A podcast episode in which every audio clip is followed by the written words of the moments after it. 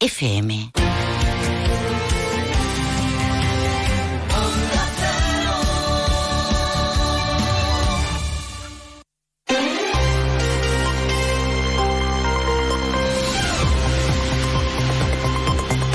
Más de uno Jerez. Juan Ignacio López.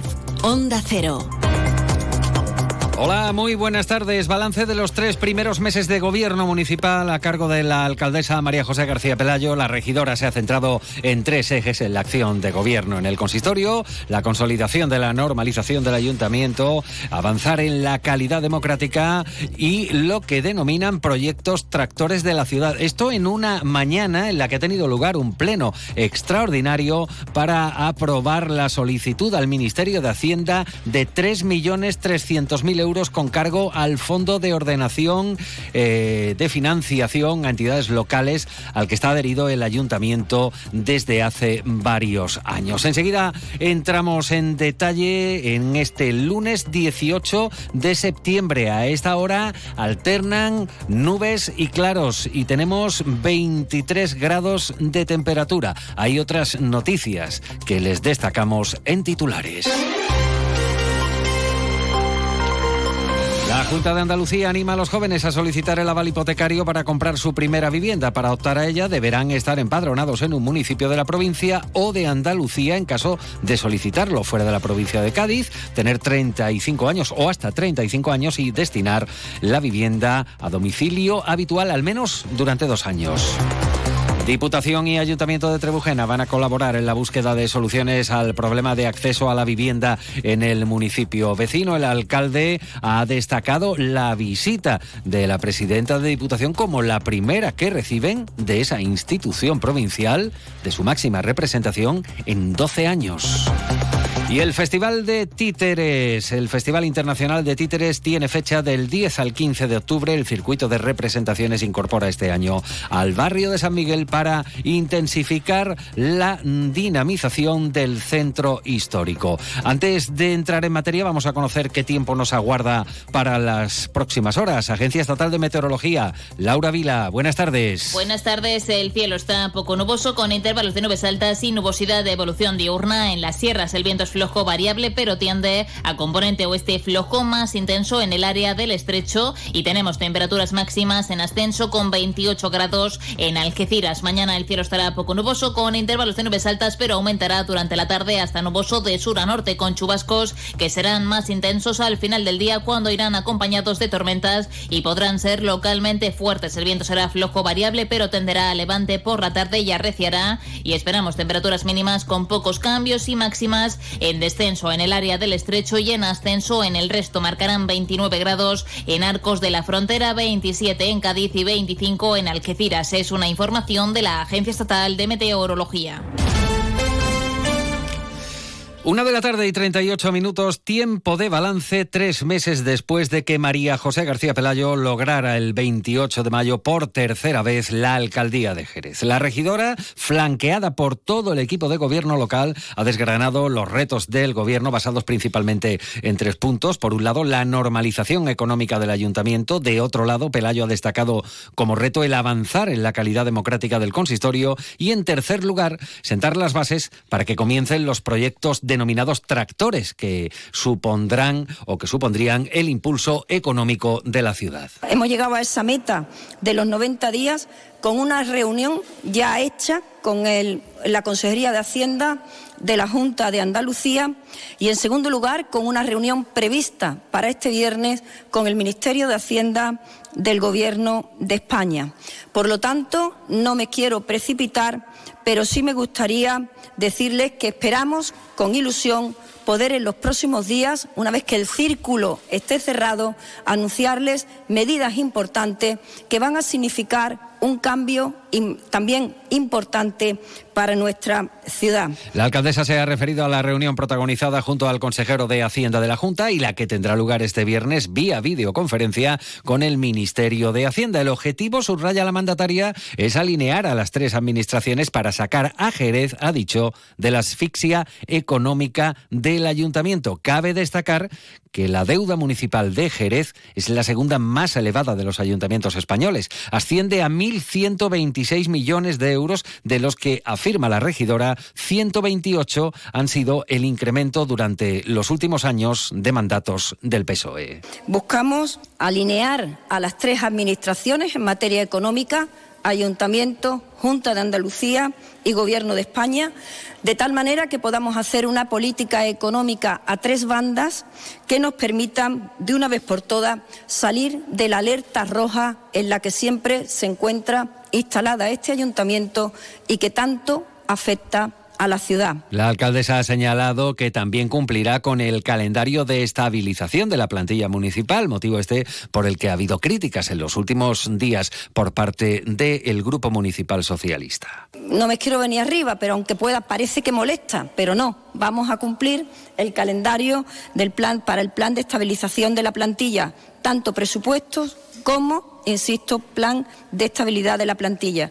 En cuanto a la relación precisamente con la oposición, subraya la primera autoridad de la ciudad que apuestan por la paz en lugar de por confrontaciones y por la bronca, y por el servicio en lugar del abuso. No vamos a perder ni un solo segundo en broncas políticas estériles. ¿Eso quiere decir que no vamos a dar explicaciones? Por supuesto que no, pero daremos las explicaciones que tengamos que dar a los ciudadanos y, por supuesto, a la oposición con razonamientos, con argumentos y, sobre todo, con mucha educación. En este balance, Pelayo también ha afirmado que se pretende implantar la figura del presidente de, de presidente de comisión de quejas y sugerencias, algo similar a la ya desaparecida figura del defensor del ciudadano. En lo que se refiere a los denominados proyectos tractores, Pelayo avisa que su ejecutivo no piensa parchear, que el plan de limpieza se va a modificar para incrementar tanto recursos como personal. No renuncia otra de las promesas electorales, la de renovar la flota de autobuses urbanos y asegura que esta será o este será el mandato del Palacio Riquelme esos proyectos tractores que realmente van a cambiar la fisonomía de Jerez pero sobre todo van a, cambiar la economía de esta ciudad. Hemos hecho un plan de limpieza y les anuncio que vamos a modificar el contrato de la limpieza para el año que viene. Eh, en relación con los autobuses, le digo que es uno de los proyectos que estamos tratando ya con la Junta de Andalucía por lo demás, la alcaldesa se ha vuelto a referir a Sementales como ampliación de la Real Escuela de Arte Ecuestre, a la próxima apertura del Museo del Belén con carácter continuo, la anunciada vuelta de la cabalgata de Reyes al centro y una Navidad más tempranera. Se ha referido igualmente a la feria y a la reunión que próximamente tendrá con la Asociación de Caseteros Tradicionales. Y hasta ha avanzado que Jerez contará con la primera concentración motera coincidiendo con las Superbikes a finales de octubre que pudiera servir como preámbulo para la celebración del cuadragésimo aniversario del circuito de Jerez. Una de la tarde y 43 minutos. Se lo venimos contando aquí en Onda Cero. La Junta de Andalucía ofrece el aval hipotecario para comprar la primera vivienda a jóvenes de hasta 35 años en el marco del programa Garantía Vivienda Joven. La concesión va a suponer, a juicio del Gobierno andaluz, un balón de oxígeno para muchos jóvenes.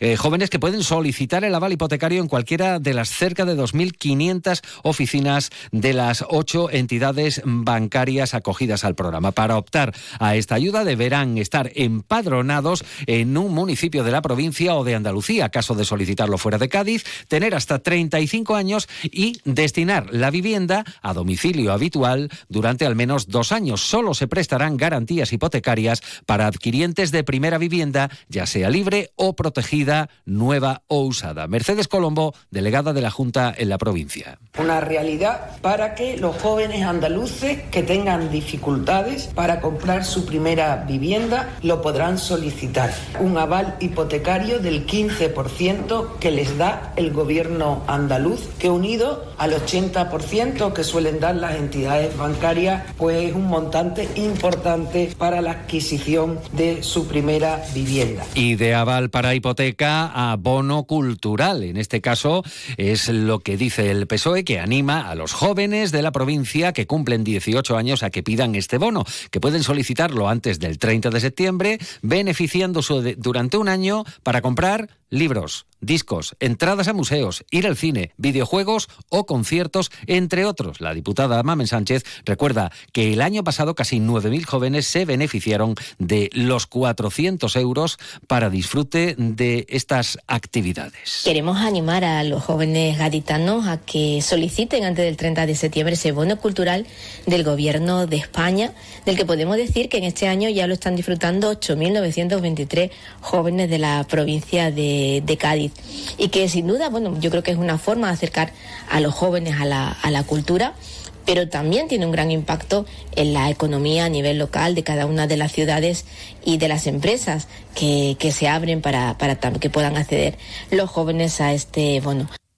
Por cierto que los socialistas afirman, en otro orden de cosas, que el gobierno local miente sobre las ayudas sociales. Se refieren a los 92.000 euros que, subraya la concejala del PSOE, Carmen Collado, corresponden a unos descuentos de la Unión Europea sobre una subvención de 8 millones para las contrataciones en el marco de la ERACI. Por ello, añade, pedirán la información necesaria para demostrarlo. No eran, no estaban destinados a ayuda a la familia.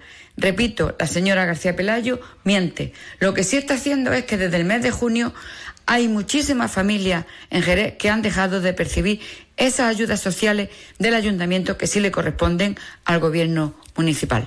Y respuesta del gobierno de María José García Pelayo, lamentan que el PSOE, dicen textualmente, quitara 300.000 euros del presupuesto de ayudas sociales para pagar gastos de la Fundación Centro de Acogida San José. Una de la tarde y 46 minutos, visita institucional de Diputación al vecino Ayuntamiento de Trebujena. Entre los temas destacados, la presidenta de la institución provincial, Almudena Martínez, y el alcalde eh, trebujenero, Ramón Galán, han abordado el acceso a la vivienda por parte de la población joven y para que el gobierno municipal ha pedido ayuda a la Diputación mediante la intervención de la empresa provincial de vivienda y suelo. El alcalde Ramón Galán ha abundado también en los problemas de los municipios más pequeños responder a sus cada vez mayores competencias. Ayuntamientos como el de Trujena, un ayuntamiento pequeño de 7.000 habitantes, cada vez son más las competencias que tenemos en materia de mantenimiento de, de, todo tipo de instalaciones municipales, espacios públicos, pero son menos los recursos con los que contamos, ¿no? Y por lo tanto, en este, en este sentido se hace vital, se hace vital el apoyo directo de la Diputación Provincial. Y volvemos a Jerez con el anuncio por parte del gobierno local en cuanto a avances en la consolidación y dignificación de la banda municipal de música. De momento se les ha trasladado distintas propuestas de actuación que de manera transicional supongan la consolidación de la banda con 93 años de historia y que en estos últimos años subrayan ha venido sufriendo un retroceso por la falta de apoyo desde el consistorio. Luis Román es el director de la banda. Con el nuevo gobierno, pues parece que las tornas han cambiado un poco. Ellos venían trabajando desde antes de las elecciones, pues en un, programa que nosotros realizamos y en una serie de propuestas que les hicimos y entre ellas, pues ya se están empezando a cumplir algunas, como una mejora salarial de lo que veníamos nosotros recibiendo, pues mensualmente. Están trabajando en un local de ensayo en que podamos tener nuestro propio espacio para poder trabajar bien. También están trabajando de cara a ver de qué forma pues se pueda ampliar la banda de música en número de componentes. Y no abandonamos el plano lúdico y cultural porque ya hay fecha para la celebración del cuadragésimo séptimo, perdón, del vigésimo séptimo Festival Internacional de Títeres de Jerez. Será del 10 al 15 de octubre y formará parte de la programación dedicada a la festividad del patrón de San Dionisio. Este año se incluye al barrio de San Miguel en el circuito de representaciones del entorno urbano. Para facilitar la accesibilidad y asistencia, la muestra de títeres se va a desarrollar tanto en barriadas como en el centro. El festival llegará al Parque Iguazú, en, también en el Parque Puertas del Sur, en el Parque San Joaquín y el Auditorio de la Granja por un lado, y Plaza del Arenal, Plaza de las Angustias, Alameda del Banco y el destacado punto de encuentro de la Cruz Vieja frente al Palacio de Villapanés en el casco histórico. Será una vez más la compañía jerezana La Gotera De la Azotea, la encargada de dirigir, diseñar y realizar este ciclo internacional que ya eh, cuenta más de 30 años de historia y es todo un referente. Llegamos a la hora del relevo, continúa la información aquí en Onda Cero. En la realización técnica ha estado Pepe García. Toda esta información y su actualización la pueden encontrar en ondacero.es.